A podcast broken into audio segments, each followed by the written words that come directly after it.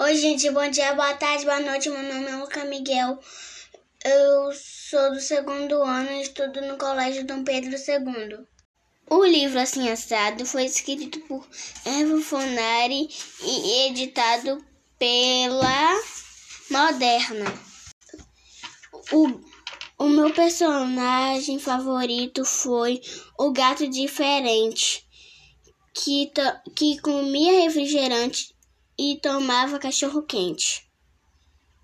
Vale a pena ler essa obra porque é um livro muito engraçado e muito diferente.